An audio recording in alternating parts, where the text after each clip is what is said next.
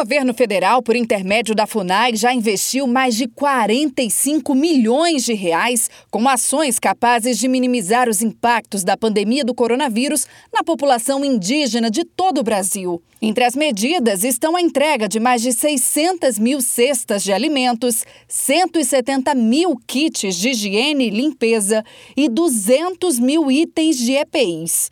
Além disso, estão sendo desenvolvidas ações de infraestrutura comunitária, proteção social e monitoramento de saúde. Quem explica é a coordenadora geral de promoção dos direitos sociais da FUNAI, Iracema Gonçalves.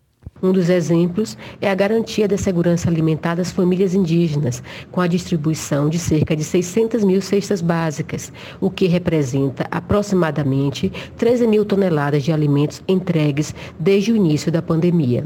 Para que esses alimentos chegassem até essas comunidades, foi preciso planejamento. E é isso que a Casa Civil tem feito. Desde março do ano passado, logo no início da pandemia, ela passou a coordenar um comitê de crise, com a participação de todo o governo, para supervisionar e monitorar as ações de enfrentamento à Covid-19. Este foi o Minuto da Casa Civil da Presidência da República. Acesse casacivil.gov.br.